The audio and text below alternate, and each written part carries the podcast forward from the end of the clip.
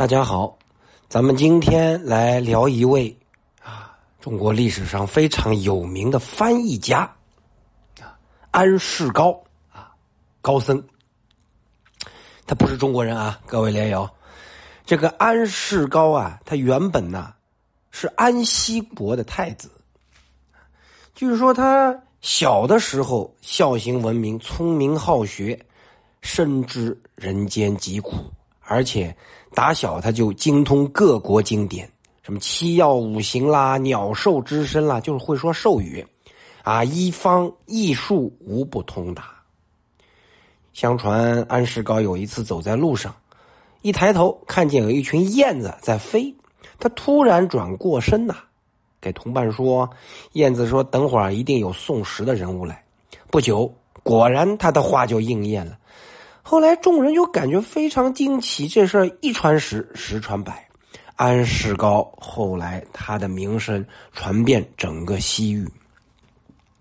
他青少年时代啊，当时安息国国内的政治斗争非常尖锐，因为他是王子，他的父王去世之后，安理安世高是接位继承大统，但是呢。在办理完父王的丧事之后，他把王位让给了他的叔父，自己则远远的离开了祖国，离开了安息国，出家为僧，开始了修道布法的生活。啊，安世高游方弘化，遍历诸国，后来在汉桓帝差不多当时初年吧，在。一四七年到一六七年，汉桓帝二十年，也就差不多在汉桓帝之初，安世高只身东来，在我们中原大约二十年，弘法立身，翻译经典啊，好像有几十部，具体大家自己百度上搜。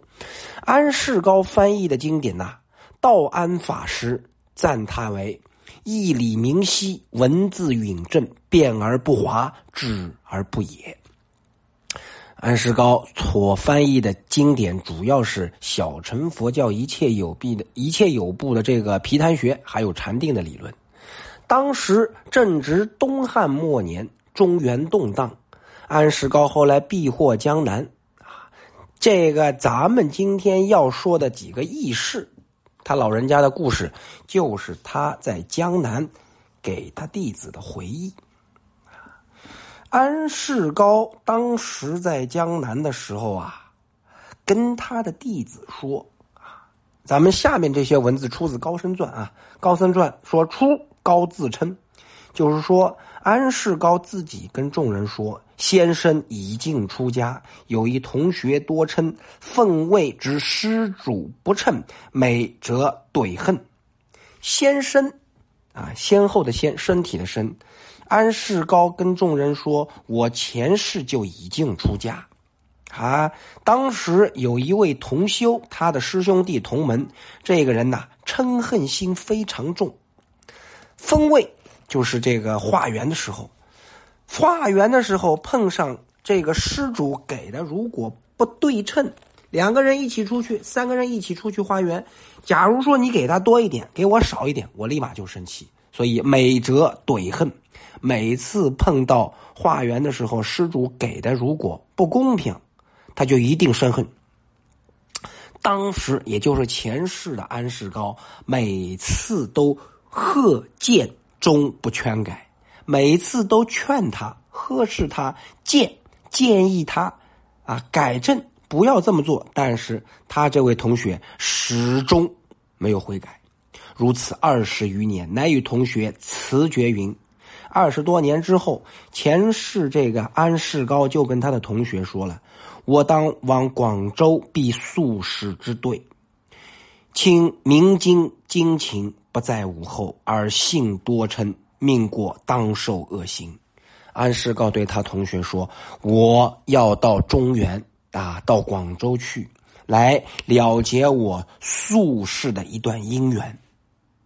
而你老同学呀。”你对于经法非常明了明白，而且你修行精进勇猛，绝不在我之下。只是你性格脾气太暴躁，嗔恨心太重。今生你结束以后，啊，当受恶行。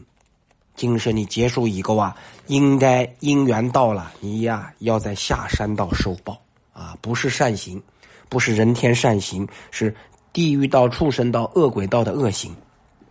我若得道，必当相度。安世高的前世就允诺他的同学，如果能够证悟大道，毕竟到时候你在下三道受苦的时候，我来度化于你。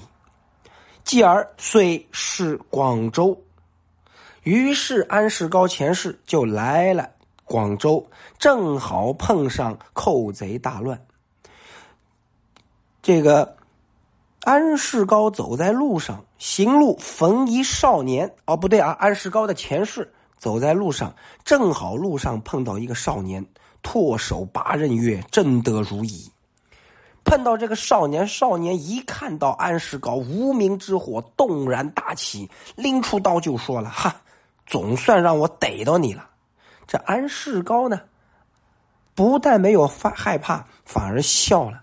高笑曰：“吾宿命父亲，故远来相偿。”安世高的前世啊，对这位少年人说：“我前世欠你的命。”所以，我大老远从安西国赶过来，就是要还你这条命，了结这点姻缘。亲之愤怒，故是前世时意也。安世高的前世对这少年说：“你一看到我无缘无故就生气，咱俩从来也没见过，但是你一看到我便怒从心底起，就是因为前世我欠你的，虽深井受刃。”毫容无惧色，于是安世高啊，哎，就把脑袋瓜伸出来说：“你砍吧，一点都不害怕。”结果这少年还不含糊，贼遂杀之，真的拔刀就把他给砍了。啊，据说这个事儿安世高自己复述的嘛。观者田默，默就乡间小道，旁边看到这个少年杀了这个异国僧人这个事儿，旁边的人这个站满了小道啊，莫不害其。害其其意，所有看的人都惊讶的不得了。这事儿太奇怪了！大老远跑过来一个从来没见过的和尚，说我前世欠你一条命，说啥？少年，你把我砍了吧！这少年还真的就下得了手，无缘无故就把他给剁了啊！继而神识还为安西王太子，即今时世高身世也。那这个和尚死了以后，他的。灵魂重新投胎到了安息国做太子，这就是今生的安世高是也。那么今生呢？安世高游化中国，宣经世毕啊！他在中国二十年，到处游化，弘宣佛法，这事儿了了。正好在汉灵帝之末，当时官落扰乱，于是安世高他正西江南，到安江南去。躲避这个灾祸，他说：“我当过庐山渡西同学。大家还记得咱们开篇说的那个嗔恨心很重他同学吗？此时安世高告诉他的同行说：我要过庐山，要度化我前一世的老同学。于是上船，这个船行达宫廷湖，宫廷湖有座庙，啊，宫啊，共产党的共。”旁边一个耳朵旁啊，宫廷湖就现在江西走九江一带还有这个地地方。这个宫廷湖庙啊，就有灵威啊，以前就非常的灵，感应非常的多。商旅祈祷乃纷纷上下各无留滞，商旅凡是要过这个湖的都要祈祷啊，只要你祈祷的好了，上上下下一路畅通，风调雨顺。啊，自自自之前说有这么一个事儿，有人之前想路过这个宫廷湖的时候，要去祈求一根神竹，啊，一根竹子啊，特别灵，结果没经允许，没祈祷，这个船呢就直接给你沉没了，而是竹子又回到了原来的地方。自那以后啊，所有的人路过宫廷湖，没有不既敬尊敬，又担又怕，敬但莫不摄影。没有不怕的啊，非常的恭敬。那么安世高同行三十余人一起上船，各自奉着牺牲请福。这个时候，这个宫廷湖的湖神庙神就下来了，灵坛降注曰：“说你们船上有一个沙门辩护上，就你们船上有一个修行人，你把他叫过来。”商旅们都很惊愕呀，你怎么知道呢？于是回到船上，请安世高来到这个宫廷湖神的庙，在庙里面，神告告曰：“啊，说吾西外国女子俱出家道，这就是这个湖神呐，自己就跟安世高说了，之前我跟你在安师在安西国一起都是出家学道的。”就之前咱们说的那一段，都一起好行布施、勇猛精进的修行，只是我个性非常容易嗔怒，所以我现在今生堕落成了宫廷湖的庙神，周围千里都是我所治理的。因为我前世布施多，所以这一世做庙神供养我的珍玩非常之多。因为我前世嗔恨，所以堕落到此为庙神。今天我看到老同学可谓悲心交集啊，而且这一世我寿命快要结束了，而且我这个丑行啊非常的长大，如果我于此舍命，会误江湖。假如说我直接在这个宫廷湖里面给死了，我这个身体腐烂以后会把这个湖啊给弄脏，所以我要去山西的大沼泽中间。啊，倒是死了以后不耽误大家，但是我这一生灭了以后啊，恐怕要堕到地狱里面去啊！我这儿布匹啊有千卷，还有各种珍玩宝物。说老同学呀，你是否可以为我进行超度、立法银塔啊，使身善处也，让我下一辈子可以升到善处，可以到人天道。安世高就回答他。高曰：“故来相渡，何不现行？我这这这次来，特地就是来度化你的。你为什么不现出你的真身呢？”妙神说：“形甚丑异，众人必惧。我长得太丑，太可怕，旁人会害怕。”啊，高说：“但出，众人不怪也。你只管出来，啊，众人不会害怕，有我在。”于是妙神就从这个庙后面。把这个头伸出来了，结果是一条巨蟒，首尾不知有多长。他到安世高的膝盖旁边，高向之，安世高就得就对着他梵语数梵，赞背数起啊，做各种开示，念各种经，持各种咒。这巨蟒是悲泪如雨，须臾还影。过了一会儿，巨蟒隐没而去，安世高就拿着。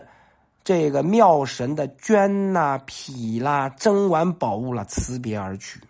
僧侣啊，舟履扬帆啊，大家走的时候，这巨蟒啊又登山而亡。众人举手道别，这巨蟒才然后乃灭。疏忽之情，一眨眼的功夫，这船就到达了豫章目的地。然后安世高立刻以妙物遭东司。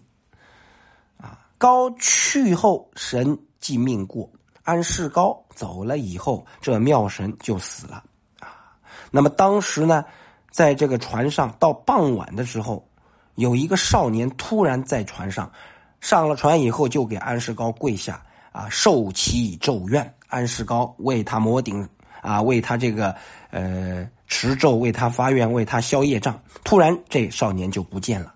安世高给大伙解释说：“相之少年即宫廷庙神。”啊，说之前这个少年便是宫廷湖的庙神，他现在已经脱离恶道了，得离恶行矣。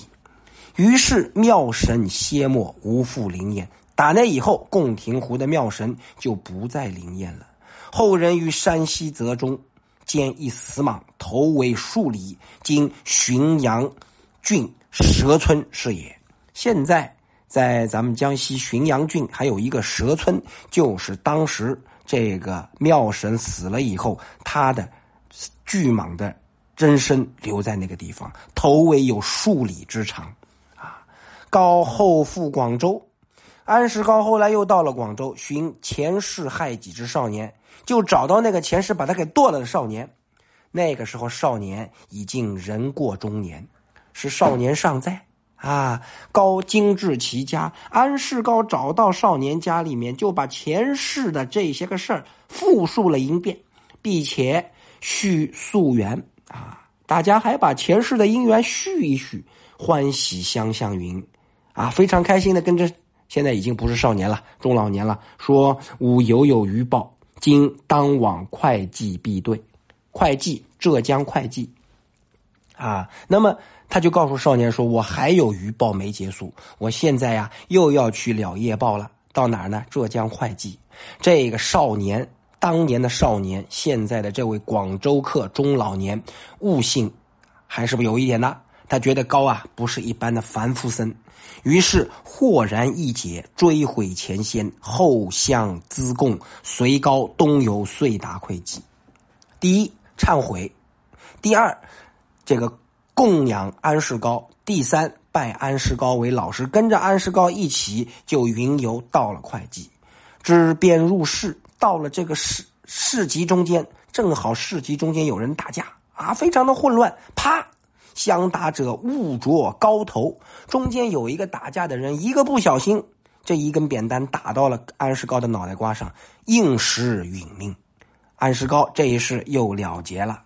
广州客就这位当年的少年平燕二报。